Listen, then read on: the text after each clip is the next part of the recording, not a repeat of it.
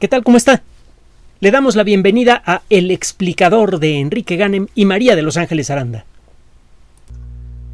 Un hecho muy importante para entender la historia de la vida y para entender al mundo moderno es que el clima, el clima de la Tierra, es altamente variable y es fundamentalmente impredecible a largo plazo.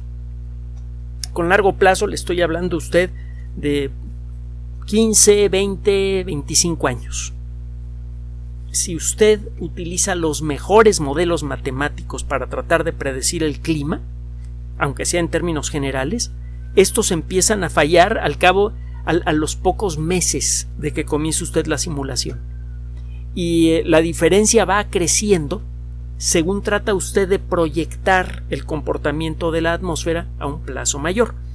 Esto no es consecuencia de algún eh, problema de calidad con eh, las fórmulas matemáticas que pretenden predecir el clima.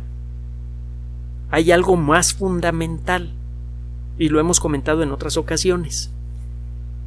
Algunas fórmulas tienen de manera natural un comportamiento que se conoce como comportamiento no lineal.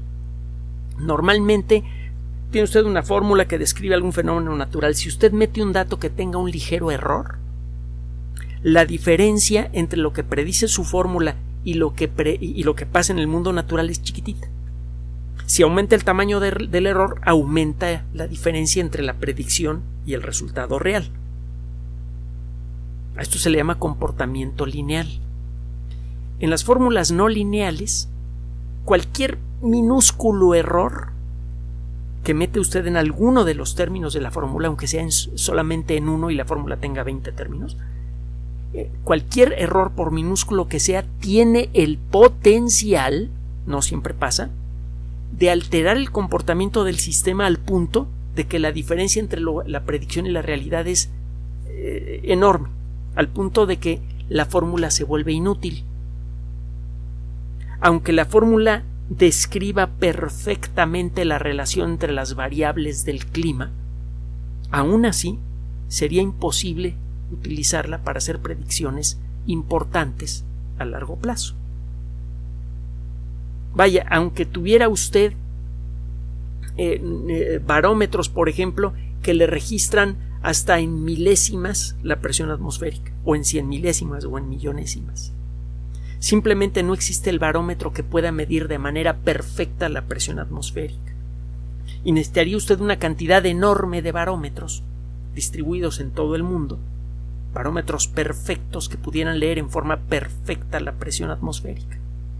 Todos los instrumentos de medición por eh, de, de manera inevitable tienen un cierto error. No hay forma de hacer lecturas perfectas con nada y por pequeño que sea el error, existe el potencial en las fórmulas no lineales, que también se llaman caóticas, ya se imaginará usted por qué, no existe forma de saber siquiera de qué tamaño va a ser el error que le va a generar esa fórmula cuando trate usted de predecir el clima a un día, a un año o a un siglo. Es una de las críticas severas a, las proyecciones que se hacen con respecto al calentamiento global antropogénico, pero bueno, no es exactamente eso de lo que le quiero platicar. Sabemos que a lo largo de la historia la Tierra ha tenido variaciones brutales en el clima. Algunas de ellas son relativamente poco importantes, por ejemplo, las sequías prolongadas que acabaron con eh, la primera etapa brillante de la eh, civilización en Babilonia. Era una zona muy fértil y perdió su fertilidad por un buen tiempo como consecuencia de una sequía natural. Lo mismo pasó en su momento con varias civilizaciones mesoamericanas como la Maya, que mm, abandonaron su, proyecto de, construcción de, grandes ciudades eh, eh, ceremoniales, en parte, cuando menos, no sabemos si esa fue la única causa, como consecuencia también de una sequía prolongada y están documentados en fechas históricas, es decir, en los últimos 12.000 miserables años, varias sequías que no entendemos y varios cambios climáticos de veras dramáticos, perfectamente naturales.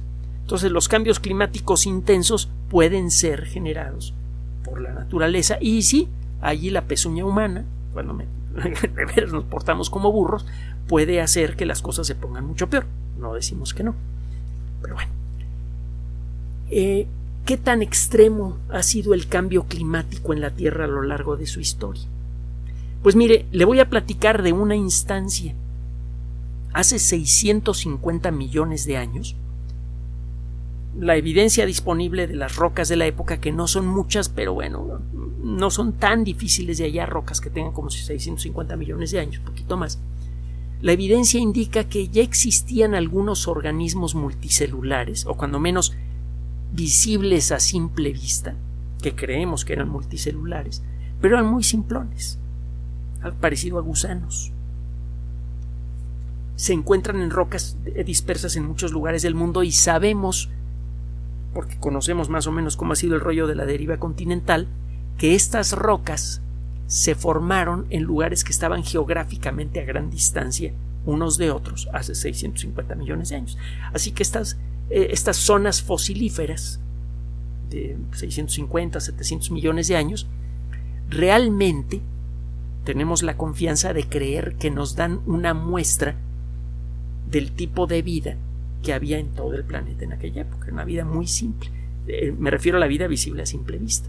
Seguramente había bacterias muy sofisticadas y otros microorganismos, pero cosas visibles a simple vista pues eran cosas muy sencillas, muy sencillotas. Bueno, hace 650 millones de años, comienzan a aparecer rocas en todo el mundo con características muy peculiares.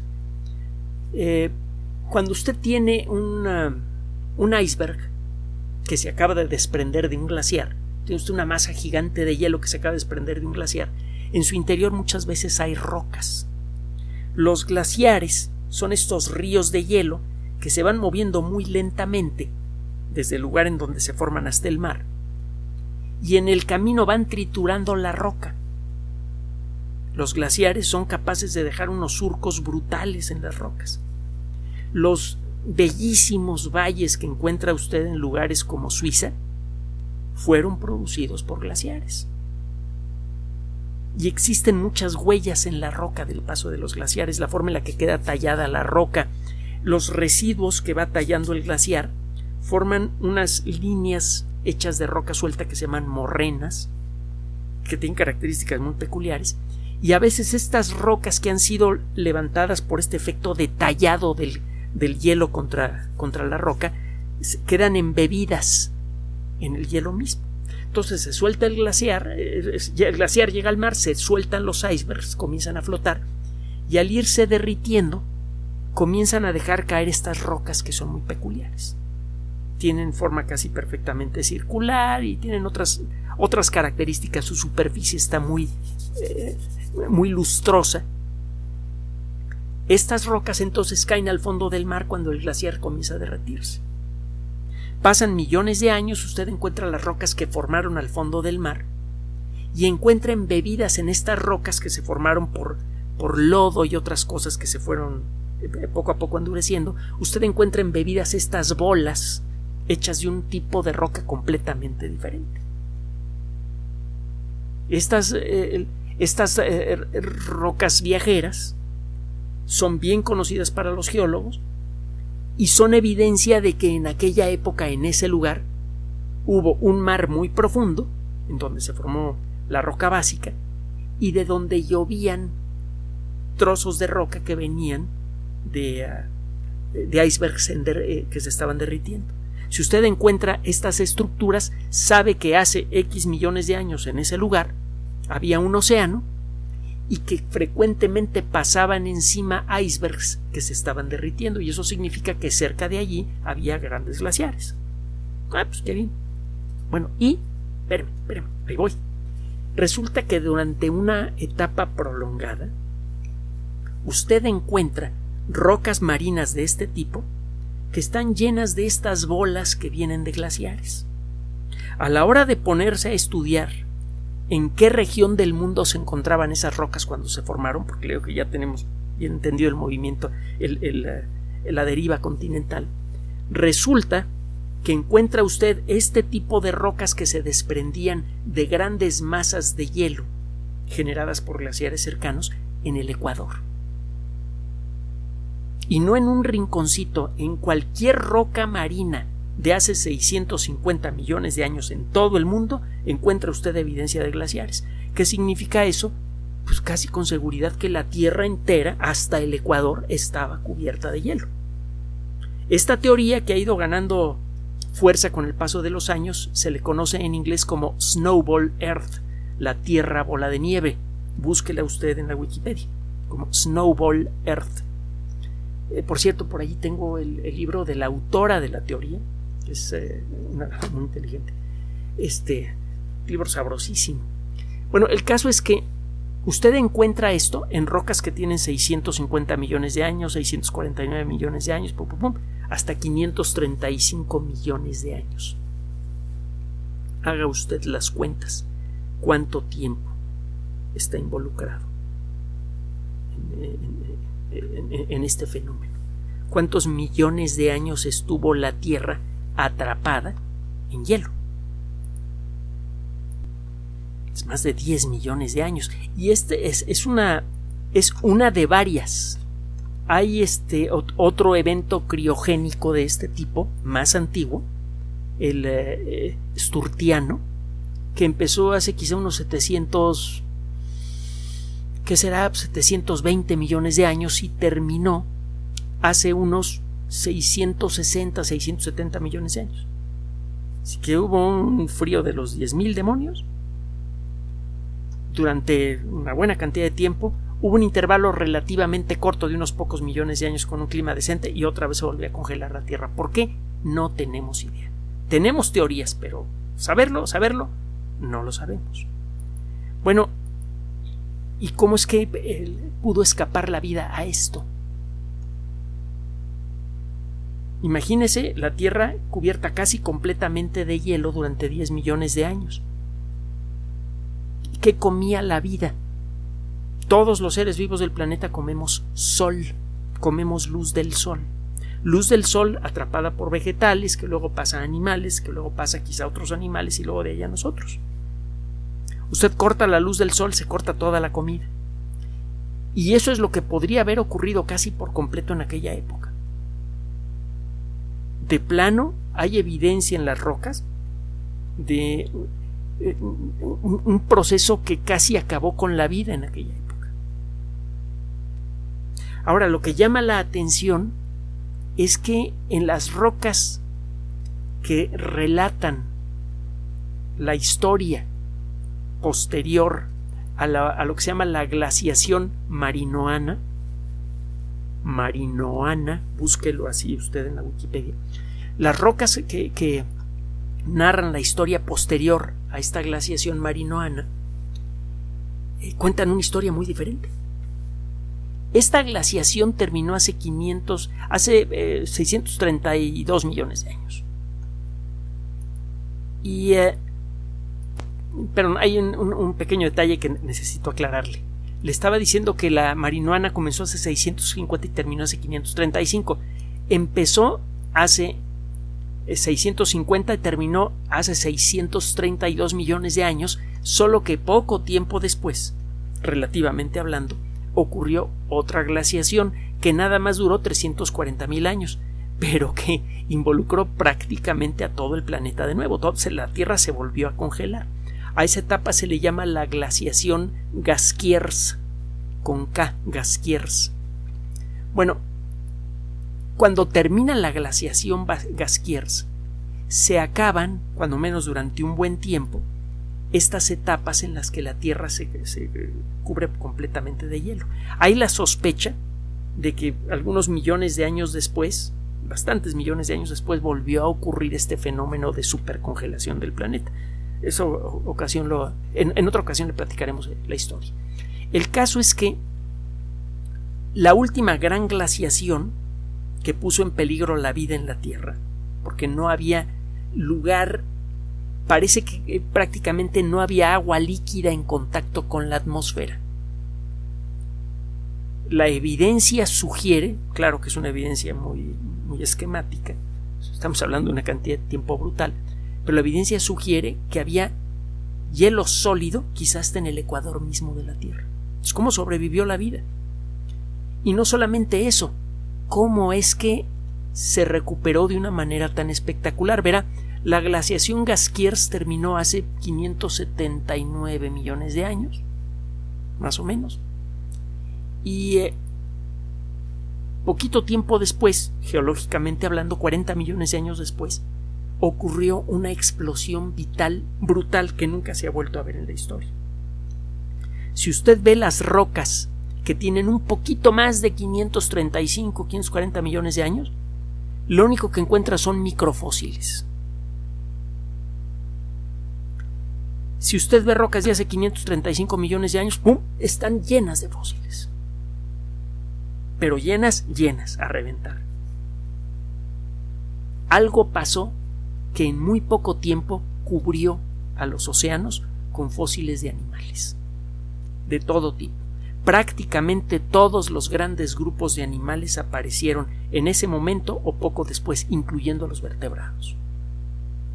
No entendemos bien por qué existe la sospecha de que esto tuvo que ver con la concentración de oxígeno en la atmósfera.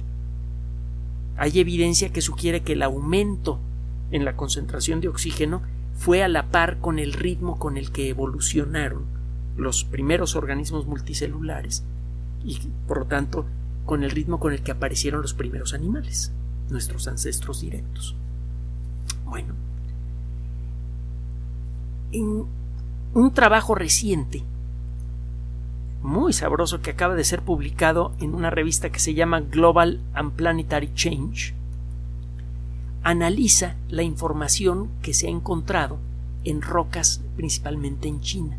Verá usted, hay una formación en China que eh, relata la historia de, de la vida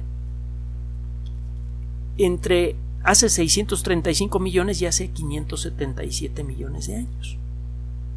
Si allí puede usted seguir qué es lo que le estaba pasando a la vida durante la última gran etapa de glaciación. Esta formación rocosa se le llama la formación lantiana. Lantiana, como suena, también va a encontrar un comentario en la Wikipedia. Es una masa de roca de 150 metros de espesor que registra una historia de 90 millones de años, aproximadamente. Y la calidad de los fósiles que encuentra usted allí es realmente espectacular. Bueno, el caso es que la, el, estudio de la formación lantiana inspiró a este grupo de investigadores chinos a hacer eh, estudios que hasta hace relativamente poco tiempo no se podían hacer. Cuando usted estudia paleontología eh, en, la, forma clásica, usted busca fósiles eh, eh, se va a caminar en algún lugar, el que sea, que puede ser en un lugar con un clima muy decente, o puede ser un desierto, o puede ser eh, en alguna región en, la Antártica. Hay mucho fósil de dinosaurio en la, Antártica. Y bueno, pues en esos lugares usted empieza a encontrar fósiles visibles a simple vista, se los lleva al laboratorio, los va liberando poco a poco con herramientas para dentista y otras cosas parecidas y, a partir de eso hace sus estudios. Hasta hace relativamente poco es todo lo que se podía hacer con las rocas viejas, realmente viejas, pero ahora, gracias a los avances en biología molecular y en, eh, química analítica y en otras disciplinas, es posible encontrar rastros moleculares de organismos que vivieron hace centenares de millones de años. Cuando un organismo se descompone, algunas de sus grandes moléculas se descomponen solo parcialmente, si esto ocurre en condiciones de fosilización. Normalmente para que un organismo se fosilice debe quedar rápidamente sepultado por lodo, por ejemplo, o cuando menos debe quedar en agua en donde no exista oxígeno. Las bacterias que pueden descomponer rápidamente a un organismo muerto necesitan oxígeno. Si usted les niega ese oxígeno, se detiene prácticamente el proceso de descomposición. Entonces, eh, una forma de preservar de manera natural o artificial algo por mucho tiempo consiste en negarle oxígeno. Bueno, si tiene usted organismos que viven en el fondo del mar y ocurre un deslizamiento de lodo y quedan tapados, puede darse las circunstancias en ese lugar para que esos fósiles se conserven por muchos millones de años. Y las moléculas que integraban estos fósiles no se descomponen por completo, se rompen parcialmente.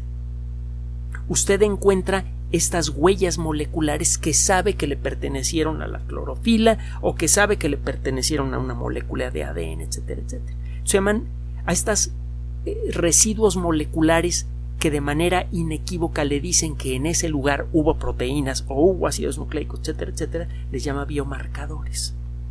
Es posible ahora estudiar en rocas muy antiguas la presencia de biomarcadores y con eso puede usted estimar qué tipo de organismos vivieron allí, aunque sus cuerpos se hayan descompuesto por completo. Eso es lo que hicieron estos investigadores. Es algo realmente nuevo. Y lo que encontraron es que eh, hay evidencia de la presencia de cianobacterias, lo que antes se llamaba algas verde azules, son estas, estos microorganismos que se acumulan para formar estas masas gelatinosas de aspecto desagradable en charcos de agua, de agua estancada, que por cierto en la actualidad son los principales productores de oxígeno en la Tierra. Parece ser que poco tiempo después de que se terminó la última era de hielo, la última etapa de glaciación fuerte, la glaciación Gaskiers, los, ah, el proceso evolutivo se aceleró. Si usted estudia los fósiles de la formación lantiana, usted ve que justo cuando termina la glaciación Gaskiers, comienzan a aparecer muchos organismos, muchos animales multicelulares pequeños, diferentes que empiezan a dejar sus huellas en el registro fósil. No se sabe exactamente qué cosas son las que aparecen en la formación lantiana, pero lo que es claro es que en un intervalo de tiempo muy breve hubo un aumento espectacular en la temperatura general del planeta. Y esto fue lo que permitió que se derritieran los glaciares, cuando menos en el ecuador de la Tierra, este proceso fue acelerando, podría haber sido muy rápido, no sabemos qué tan rápido, y este cambio climático brutal, equivalente a un cambio en la temperatura promedio del planeta de varias decenas de grados centígrados, fue lo que abrió el camino para la aparición de los primeros animales. En el estudio de los biomarcadores sugiere esto. Usted empieza a ver biomarcadores de moléculas que encuentran animales. Encuentra ver biomarcadores cada vez más abundantes de material genético en general. Significa que había más seres vivos en las rocas que se formaban en esas épocas y al medio descomponerse dejaban estos biomarcadores de ADN. ¿Cuál podría haber sido la causa de este cambio espectacular en la temperatura de la Tierra? Probablemente, es una de las teorías, que bueno, pues al principio eh, se inician estas superglaciaciones, la Tierra queda cubierta por completo con hielo y desaparece eh, la actividad de, una gran cantidad de organismos fotosintéticos. Sobreviven en algunos rincones los organismos fotosintéticos, pero desaparecen casi todos. Como ya no comen dióxido de carbono, el dióxido de carbono arrojado por los volcanes se va acumulando en la atmósfera a lo largo de mucho tiempo hasta que llega al punto en el que genera un efecto invernadero muy intenso que derrite los glaciares y eso le permite a la vida volver a conquistar los océanos. Esta es la mejor explicación, o cuando menos la más popular que hay, para este fenómeno. Pero el caso es que en un intervalo de tiempo geológicamente breve, la Tierra pasó de ser un desierto de hielo casi deshabitado, cuando menos en lo que uno podría verificar a simple vista, a convertirse en en un lugar lleno de vida. Bueno, me refiero a los océanos. La conquista de la Tierra todavía tomó, que será pues, unos 50 millones de años para que comenzara. Primero con eh, eh, artrópodos y más adelante con, con nuestros ancestros vertebrados. los primeros vertebrados habrán salido a la superficie de la Tierra hace unos 400 y pico millones de años. La Tierra es un lugar naturalmente variable el clima varía de manera natural. Primera lección. Segunda lección, no sabemos cuánto dióxido de carbono emiten los volcanes, algo que ya hemos señalado en el pasado. Quizá convendría aplicar estas dos lecciones para moderar, no para desechar, pero sí para moderar lo que se dice sobre calentamiento global antropogénico. ¿Qué tal? ¿Cómo está? Le damos la bienvenida a El explicador de Enrique Ganem y María de Los Ángeles Aranda. Un hecho muy importante para entender la historia de la vida y para entender al mundo moderno es que el clima, el clima de la Tierra, es altamente variable y es fundamentalmente impredecible a largo plazo. Con largo plazo le estoy hablando a usted de 15, 20, 25 años. Si usted utiliza los mejores modelos matemáticos para tratar de predecir el clima, aunque sea en términos generales, estos empiezan a fallar al cabo a, los pocos meses de que comience usted la simulación. Y eh, la diferencia va creciendo según trata usted de proyectar el comportamiento de la atmósfera a un plazo mayor. Esto no es consecuencia de algún eh, problema de calidad con eh, las fórmulas matemáticas que pretenden predecir el clima. Hay algo más fundamental y lo hemos comentado en otras ocasiones. Algunas fórmulas tienen de manera natural un comportamiento que se conoce como comportamiento no lineal. Normalmente tiene usted una fórmula que describe algún fenómeno natural. Si usted mete un dato que tenga un ligero error, la diferencia entre lo que predice su fórmula y lo que, y lo que pasa en el mundo natural es chiquitita. Si aumenta el tamaño del error, aumenta la diferencia entre la predicción y el resultado real. A esto se le llama comportamiento lineal.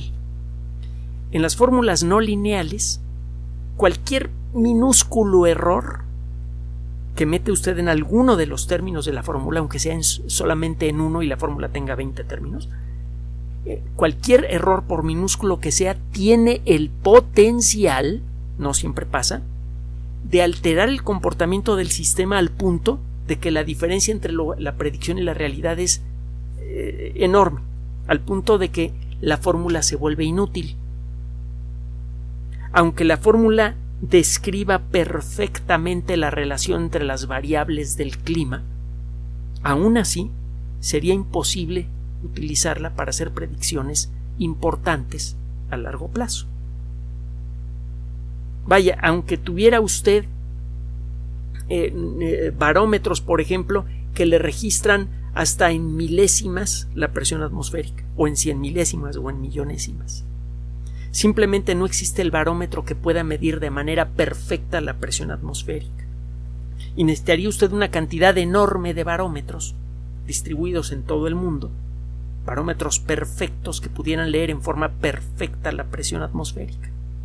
Todos los instrumentos de medición por eh, de manera inevitable tienen un cierto error. No hay forma de hacer lecturas perfectas con nada y por pequeño que sea el error, existe el potencial en las fórmulas no lineales, que también se llaman caóticas, ya se imaginará usted por qué, no existe forma de saber siquiera de qué tamaño va a ser el error que le va a generar esa fórmula cuando trate usted de predecir el clima a un día, a un año o a un siglo.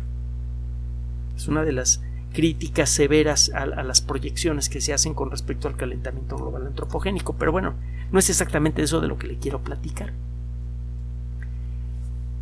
Sabemos que a lo largo de la historia la Tierra ha tenido variaciones brutales en el clima. Algunas de ellas son relativamente poco importantes, por ejemplo, las sequías prolongadas que acabaron con eh, la primera etapa brillante de la eh, civilización en, la, en Babilonia.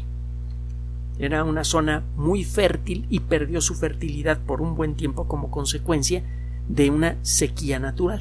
Lo mismo pasó en su momento con varias civilizaciones mesoamericanas como la maya, que abandonaron su, proyecto de, construcción de, grandes ciudades ceremoniales, en parte, cuando menos, no sabemos si, esa fue la única causa, como consecuencia también de una sequía prolongada. Y están documentados en fechas históricas, es decir, en los últimos 12.000 miserables años, varias sequías que no entendemos y varios cambios climáticos de veras dramáticos, perfectamente naturales. Entonces los cambios climáticos intensos pueden ser generados por la naturaleza y sí, allí la pezuña humana, cuando nos portamos como burros, puede hacer que las cosas se pongan mucho peor. No decimos que no. Pero bueno. Eh, ¿Qué tan extremo ha sido el cambio climático en la Tierra a lo largo de su historia? Pues mire, le voy a platicar de una instancia. Hace 650 millones de años, la evidencia disponible de las rocas de la época, que no son muchas, pero bueno, no son tan difíciles de hallar rocas que tengan como 650 millones de años, poquito más. La evidencia indica que ya existían algunos organismos multicelulares, o cuando menos visibles a simple vista, que creemos que eran multicelulares, pero eran muy simplones, parecido a gusanos.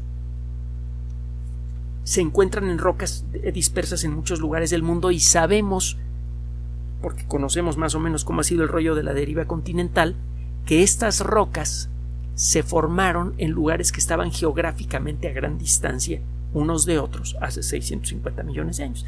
Así que estas, eh, estas zonas fosilíferas de 650, 700 millones de años, realmente tenemos la confianza de creer que nos dan una muestra del tipo de vida que había en todo el planeta en aquella época. Una vida muy simple. Eh, me refiero a la vida visible a simple vista.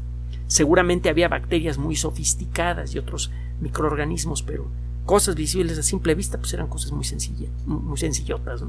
Bueno, hace 650 millones de años comienzan a aparecer rocas en todo el mundo con características muy peculiares. Eh, cuando usted tiene un iceberg que se acaba de desprender de un glaciar, tiene usted una masa gigante de hielo que se acaba de desprender de un glaciar, en su interior muchas veces hay rocas. Los glaciares son estos ríos de hielo que se van moviendo muy lentamente desde el lugar en donde se forman hasta el mar, y en el camino van triturando la roca. Los glaciares son capaces de dejar unos surcos brutales en las rocas. Los bellísimos valles que encuentra usted en lugares como Suiza fueron producidos por glaciares. Y existen muchas huellas en la roca del paso de los glaciares, la forma en la que queda tallada la roca, los residuos que va tallando el glaciar, forman unas líneas hechas de roca suelta que se llaman morrenas, que tienen características muy peculiares, y a veces estas rocas que han sido levantadas por este efecto de tallado del, del hielo contra, contra la roca quedan embebidas en el hielo mismo. Entonces se suelta el glaciar, eh, el glaciar llega al mar, se sueltan los icebergs, comienzan a flotar y al irse derritiendo comienzan a dejar caer estas rocas que son muy peculiares. Tienen forma casi perfectamente circular y tienen otras, otras características. Su superficie está muy, eh, muy lustrosa estas rocas entonces caen al fondo del mar cuando el glaciar comienza a derretirse. Pasan millones de años, usted encuentra las rocas que formaron al fondo del mar y encuentra embebidas en estas rocas que se formaron por, por lodo y otras cosas que se fueron eh, poco a poco endureciendo, usted encuentra embebidas estas bolas hechas de un tipo de roca completamente diferente. Estas, eh, estas eh, rocas viajeras son bien conocidas para los geólogos y son evidencia de que en aquella época, en ese lugar, hubo un mar muy profundo, en donde se formó la roca básica, y de donde llovían trozos de roca que venían de, ah, de icebergs eh, que se estaban derritiendo. Si usted encuentra estas estructuras, sabe que hace X millones de años en ese lugar había un océano y que frecuentemente pasaban encima icebergs que se estaban derritiendo y eso significa que cerca de allí había grandes glaciares. Ah, pues. Bueno, y espérame, espérame, ahí voy. Resulta que durante una etapa prolongada, usted encuentra rocas marinas de este tipo que están llenas de estas bolas que vienen de glaciares. A la hora de ponerse a estudiar en qué región del mundo se encontraban esas rocas cuando se formaron, porque creo que ya tenemos bien entendido el movimiento, eh, la deriva continental, resulta que encuentra usted este tipo de rocas que se desprendían de grandes masas de hielo generadas por glaciares cercanos en el Ecuador. Y no en un rinconcito, en cualquier roca marina de hace 650 millones de años en todo el mundo, encuentra usted evidencia de glaciares. ¿Qué significa eso? Pues casi con seguridad que la Tierra entera, hasta el Ecuador, estaba cubierta de hielo. Esta teoría que ha ido ganando fuerza con el paso de los años se le conoce en inglés como Snowball Earth, la Tierra bola de nieve. Búsquela usted en la Wikipedia como Snowball Earth. Eh, por cierto, por allí tengo el, libro de la autora de la teoría, es eh, muy inteligente. Este libro sabrosísimo. Bueno, el caso es que usted encuentra esto en rocas que tienen 650 millones de años, 649 millones de años, pum, pum, pum, hasta 535 millones de años. Haga usted las cuentas. ¿Cuánto tiempo está involucrado en, este fenómeno? ¿Cuántos millones de años estuvo la Tierra atrapada en hielo?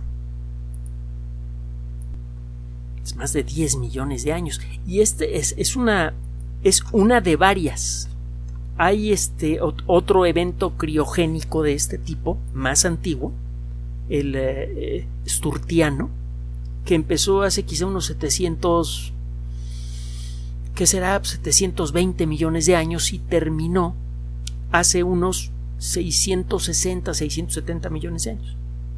Así que hubo un frío de los 10.000 demonios durante una buena cantidad de tiempo, Hubo un intervalo relativamente corto de unos pocos millones de años con un clima decente y otra vez se volvió a congelar la Tierra. ¿Por qué? No tenemos idea. Tenemos teorías, pero saberlo, saberlo, no lo sabemos.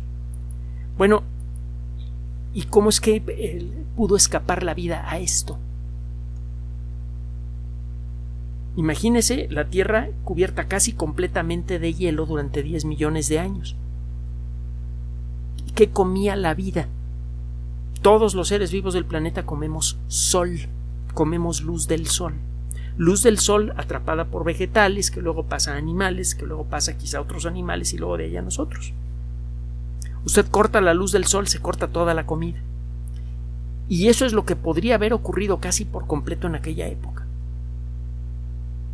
De plano, hay evidencia en las rocas de eh, un, proceso que casi acabó con la vida en aquella época. Ahora, lo que llama la atención es que en las rocas que relatan la historia posterior a, lo que se llama la glaciación marinoana, marinoana, búsquelo así usted en la Wikipedia, las rocas que, narran la historia posterior a esta glaciación marinoana eh, cuentan una historia muy diferente. Esta glaciación terminó hace 500, hace 632 eh, millones de años. Y, eh, hay un, pequeño detalle que necesito aclararle.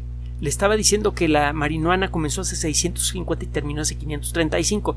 Empezó hace 650 eh, y terminó hace 632 millones de años, solo que poco tiempo después, relativamente hablando, ocurrió otra glaciación que nada más duró 340.000 años, pero que involucró prácticamente a todo el planeta de nuevo. la Tierra se volvió a congelar. A esa etapa se le llama la glaciación Gaskiers, con K, Gaskiers. Bueno, cuando termina la glaciación Gaskiers, se acaban, cuando menos durante un buen tiempo, estas etapas en las que la Tierra se, cubre completamente de hielo. Hay la sospecha de que algunos millones de años después, bastantes millones de años después, volvió a ocurrir este fenómeno de supercongelación del planeta.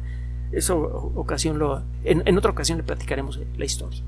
El caso es que la última gran glaciación que puso en peligro la vida en la Tierra, porque no había lugar, parece que eh, prácticamente no había agua líquida en contacto con la atmósfera. La evidencia sugiere, claro que es una evidencia muy, muy esquemática, estamos hablando de una cantidad de tiempo brutal, pero la evidencia sugiere que había hielo sólido, quizás en el ecuador mismo de la Tierra. Es como sobrevivió la vida. Y no solamente eso, cómo es que se recuperó de una manera tan espectacular. Verá, la glaciación Gaskiers terminó hace 579 millones de años, más o menos. Y eh, poquito tiempo después, geológicamente hablando, 40 millones de años después, ocurrió una explosión vital brutal que nunca se ha vuelto a ver en la historia. Si usted ve las rocas que tienen un poquito más de 535, 540 millones de años, lo único que encuentra son microfósiles. Si usted ve rocas de hace 535 millones de años, ¡pum! están llenas de fósiles. Pero llenas, llenas, a reventar. Algo pasó que en muy poco tiempo cubrió a los océanos con fósiles de animales, de todo tipo prácticamente todos los grandes grupos de animales aparecieron en ese momento o poco después, incluyendo los vertebrados. No entendemos bien por qué existe la sospecha de que esto tuvo que ver con la concentración de oxígeno en la atmósfera. Hay evidencia que sugiere que el aumento en la concentración de oxígeno fue a la par con el ritmo con el que evolucionaron los primeros organismos multicelulares y por lo tanto con el ritmo con el que aparecieron los primeros animales, nuestros ancestros directos. Bueno, en un trabajo reciente, muy sabroso que acaba de ser publicado en una revista que se llama Global and Planetary Change, analiza la información que se ha encontrado en rocas, principalmente en China. Verá usted, hay una formación en China que relata la historia de, de la vida entre hace 635 millones y hace 577 millones de años. Si allí puede usted seguir qué es lo que le estaba pasando a la vida durante la última gran etapa de glaciación. Esta formación rocosa se le llama la formación lantiana lantiana, como suena, también va a encontrar un comentario en la Wikipedia. Es una masa de roca de 150 metros de espesor que registra una historia de 90 millones de años, aproximadamente. Y la calidad de los fósiles que encuentra usted allí es realmente espectacular. Bueno, el caso es que la, el estudio de la formación lantiana inspiró a este grupo de investigadores chinos a hacer eh, estudios que hasta hace relativamente poco tiempo no se podían hacer. Cuando usted estudia paleontología eh, en, la, forma clásica, usted busca fósiles, eh, se va a caminar en algún lugar, el que sea, que puede ser en un lugar con un clima muy decente o puede ser un desierto o puede ser eh, en alguna región en, la Antártica. Hay mucho fósil de dinosaurio en la, Antártica. Y bueno, pues en esos lugares usted empieza a encontrar fósiles visibles a simple vista, se los lleva al laboratorio, los va liberando poco a poco con herramientas para dentista y otras cosas parecidas y, a partir de eso hace sus estudios. Hasta hace relativamente poco es todo lo que se podía hacer con las rocas viejas realmente viejas, pero ahora, gracias a los avances en biología molecular y en, eh, química analítica y en otras disciplinas, es posible encontrar rastros moleculares de organismos que vivieron hace centenares de millones de años. Cuando un organismo se descompone, algunas de sus grandes moléculas se descomponen solo parcialmente, si esto ocurre en condiciones de fosilización. Normalmente para que un organismo se fosilice debe quedar rápidamente sepultado por lodo, por ejemplo, o cuando menos debe quedar en agua en donde no exista oxígeno. Las bacterias que pueden descomponer rápidamente a un organismo muerto necesitan oxígeno. Si usted les niega ese oxígeno, se detiene prácticamente el proceso de descomposición. Entonces, eh, una forma de preservar de manera natural o artificial algo por mucho tiempo consiste en negarle oxígeno. Bueno, si tiene usted organismos que viven en el fondo del mar y ocurre un deslizamiento de lodo y quedan tapados, puede darse las circunstancias en ese lugar para que esos fósiles se conserven por muchos millones de años. Y las moléculas que integraban estos fósiles no se descomponen por completo, se rompen parcialmente. Usted encuentra estas huellas moleculares que sabe que le pertenecieron a la clorofila o que sabe que le pertenecieron a una molécula de ADN, etcétera, etcétera. Se llaman a estas eh, residuos moleculares que de manera inequívoca le dicen que en ese lugar hubo proteínas o hubo ácidos nucleicos, etcétera, etcétera, les llama biomarcadores. Es posible ahora estudiar en rocas muy antiguas la presencia de biomarcadores y con eso puede usted estimar qué tipo de organismos vivieron allí, aunque sus cuerpos se hayan descompuesto por completo. Eso es lo que hicieron estos investigadores. Es algo realmente nuevo. Y lo que encontraron es que eh, hay evidencia de la presencia de cianobacterias, lo que antes se llamaba algas verde azules, son estas, estos microorganismos que se acumulan para formar estas masas gelatinosas de aspecto desagradable en charcos de agua, de agua estancada, que por cierto en la actualidad son los principales productores de oxígeno en la Tierra. Parece ser que poco tiempo después de que se terminó la última era de hielo, la última etapa de glaciación fuerte, la glaciación Gaskiers. Los, ah, el proceso evolutivo se aceleró. Si usted estudia los fósiles de la formación lantiana, usted ve que justo cuando termina la glaciación Gaskiers, comienzan a aparecer muchos organismos, muchos animales multicelulares pequeños, diferentes que empiezan a dejar sus huellas en el registro fósil. No se sabe exactamente qué cosas son las que aparecen en la formación lantiana, pero lo que es claro es que en un intervalo de tiempo muy breve hubo un aumento espectacular en la temperatura general del planeta. Y esto fue lo que permitió que se derritieran los glaciares, cuando menos en el ecuador de la Tierra, este proceso fue acelerando, podría haber sido muy rápido, no sabemos qué tan rápido, y este cambio climático brutal, equivalente a un cambio en la temperatura promedio del planeta de varias decenas de grados centígrados, fue lo que abrió el camino para la aparición de los primeros animales. En el estudio de los biomarcadores sugiere esto. Usted empieza a ver biomarcadores de moléculas que encuentran animales. Encuentra ver biomarcadores cada vez más abundantes de material genético en general. Significa que había más seres vivos en las rocas que se formaban en esas épocas y al medio descomponerse dejaban estos biomarcadores de ADN. ¿Cuál podría haber sido la causa de este cambio espectacular en la temperatura de la Tierra? Probablemente, es una de las teorías, que bueno, pues al principio eh, se inician estas superglaciaciones, la Tierra queda cubierta por completo con hielo y desaparece eh, la actividad de, una gran cantidad de organismos fotosintéticos. Sobreviven en algunos rincones los organismos fotosintéticos, pero desaparecen casi todos. Como ya no comen dióxido de carbono, el dióxido de carbono arrojado por los volcanes se va acumulando en la atmósfera a lo largo de mucho tiempo hasta que llega al punto en el que genera un efecto invernadero muy intenso que derrite los glaciares y eso le permite a la vida volver a conquistar los océanos. Esta es la mejor explicación, o cuando menos la más popular que hay, para este fenómeno.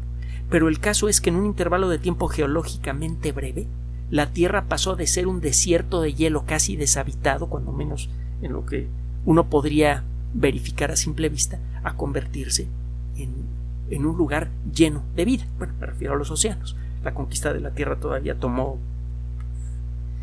que será pues, unos 50 millones de años para que comenzara, primero con eh, eh, artrópodos y más adelante con, nuestros ancestros vertebrados. los primeros vertebrados habrán salido a la superficie de la Tierra hace unos 400 y pico millones de años. La Tierra es un lugar naturalmente variable. El clima varía de manera natural. Primera lección. Segunda lección, no sabemos cuánto dióxido de carbono emiten los volcanes, algo que ya hemos señalado en el pasado.